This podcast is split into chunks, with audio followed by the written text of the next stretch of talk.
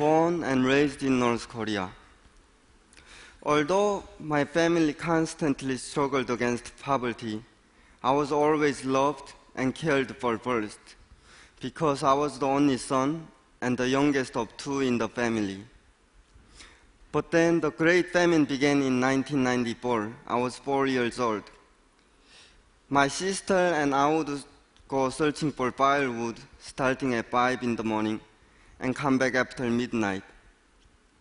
I would wander the streets searching for food, and I remember seeing a small child tied to mother's back eating chips and wanting to steal them from him. Hunger is humiliation. Hunger is hopelessness. For a hungry child, politics and freedom are not even thought of.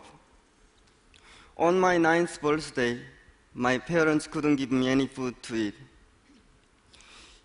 But even as a child, I could feel the heaviness in their hearts. Over a million North Koreans died of starvation in that time.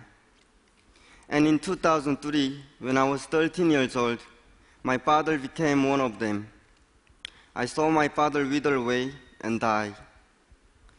In the same year, my mother disappeared one day, and then my sister told me that she was going to China to earn money, but that she would return with money and food soon.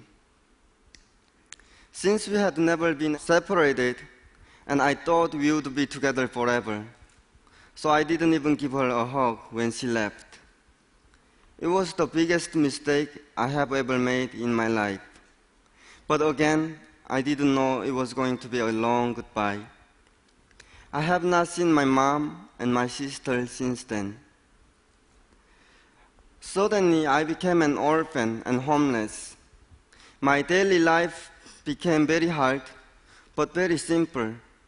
My goal was to find a dusty piece of bread in the trash, but that is no way to survive. I started to realize begging would not be the solution. So I started to steal from food carts in illegal markets. Sometimes I found small jobs in exchange for food.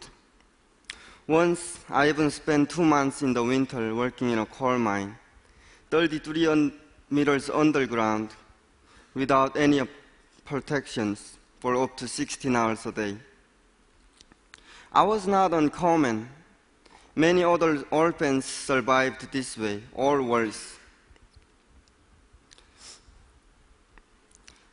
When I could not fall asleep from bitter colds or hunger pains, I hoped that the next morning my sister would come back to wake me up with my favorite food. That hope kept me alive. I don't mean big, grand hope. I mean the kind of hope that made me believe that the next trash can have bread, even though it usually didn't. But if I didn't believe it, I wouldn't even try, and then I would die. Hope kept me alive. Every day I told myself, no matter how hard things got, still I must live. After three years of waiting for my sister's return, I decided to go to China to look for her myself. I realized I couldn't survive much longer this way. I knew the journey would be risky, but I would be risking my life either ways. I could die of starvation like my father in North Korea, or at least I can try for a better life by escaping to China. I had learned that many people try to cross the border to China in the nighttime to avoid being seen. North Korean border guards often shoot and kill people trying to cross the border without permission. Chinese soldiers will catch and send back North Koreans where they face severe punishment. I decided to cross during the day. First, because I was still a kid and scared of the dark. Second, because I knew I was already taking a risk. And since not many people try to cross during the day, I thought I might be able to cross without being seen by anyone. I made it to China on February 15, 2006. I was 16 years old. I thought things in China would be easier since there was more food. I thought more people would help me, but it was harder than living in North Korea.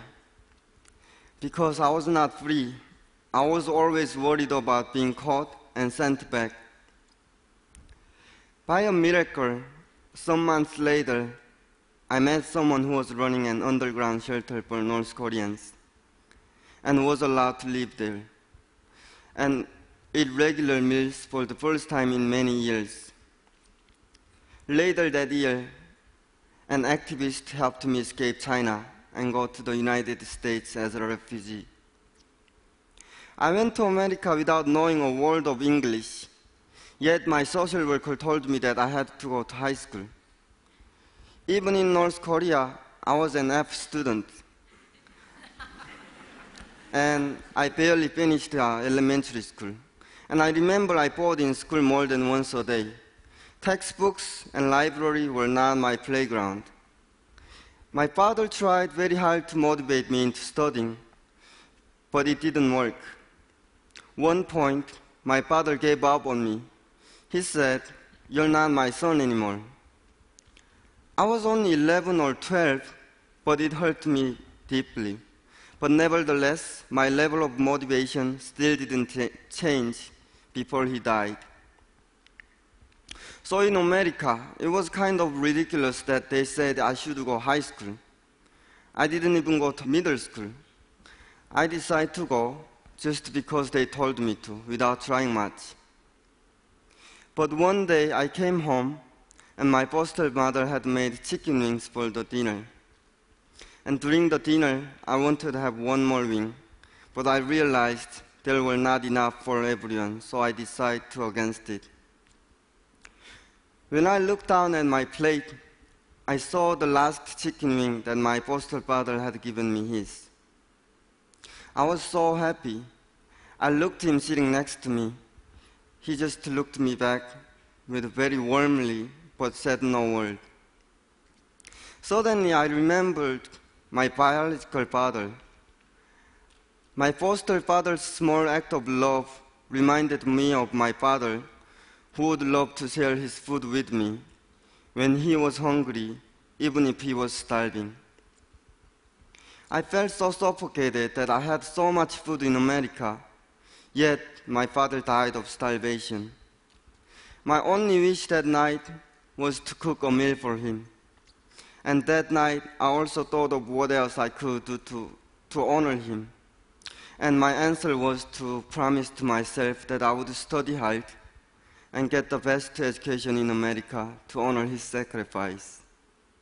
I took school seriously, and for the first time ever in my life, I received an academic award and for excellence and made Dean's List from the first semester in high school.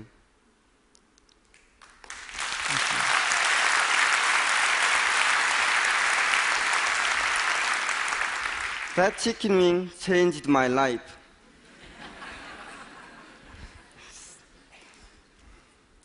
Hope is personal. Hope is something that no one can give to you. You have to choose to believe in hope. You have to make it yourself. In North Korea, I made it myself. Hope brought me to America. But in America, I didn't know what to do because I had this overwhelming freedom. My foster father at that dinner gave me a direction, and he motivated me and gave me a purpose to live in America. I did not come here by myself. I had hope but hope by itself is not enough.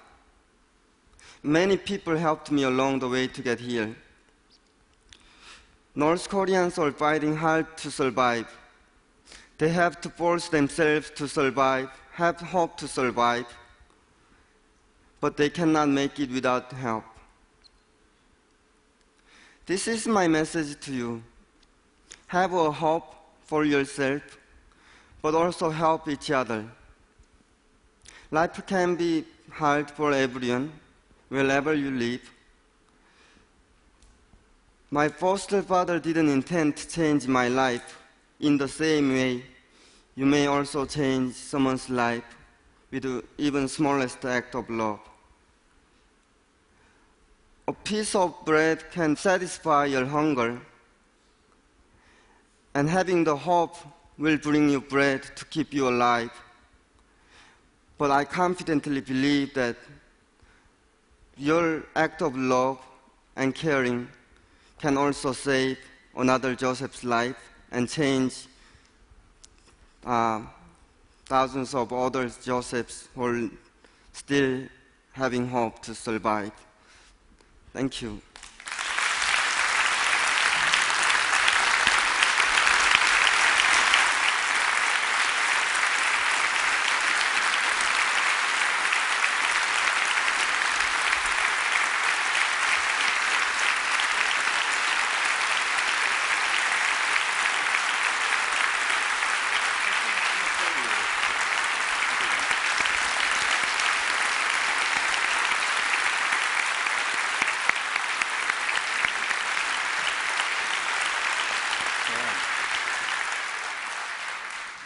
Joseph, thank you for uh, sharing that very personal and special story with us. I, I know uh, you haven't seen your sister for, you said it was almost exactly a decade. And in the off chance that she may be able to see this, uh, we wanted to give you an opportunity to send her a message. In- In Korean? Or you can do English then Korean as well. Yeah.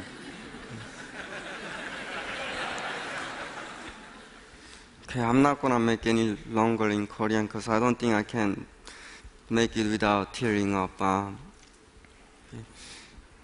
Nuna, it has been already 10 years that mm, I haven't seen you. I just wanted to say uh, that I miss you and I love you. And please come back to me and stay, stay alive. And I, I, of course, I still haven't given up my hope to see you. And uh, I will live my life happily and st- study hard uh, until I see you. And I promise I will not cry again. Uh, yes, I'm just looking forward to see you. And if you can't find me, I will also look for you. And I hope to see you one day. And can I also make a small message to my mom? Sure, please. I haven't spent much time with you, but I know that you still love me and you probably still uh, pray for me and think about me. Uh, I just wanted to say thank you for uh, letting me be in this world. Uh, thank you.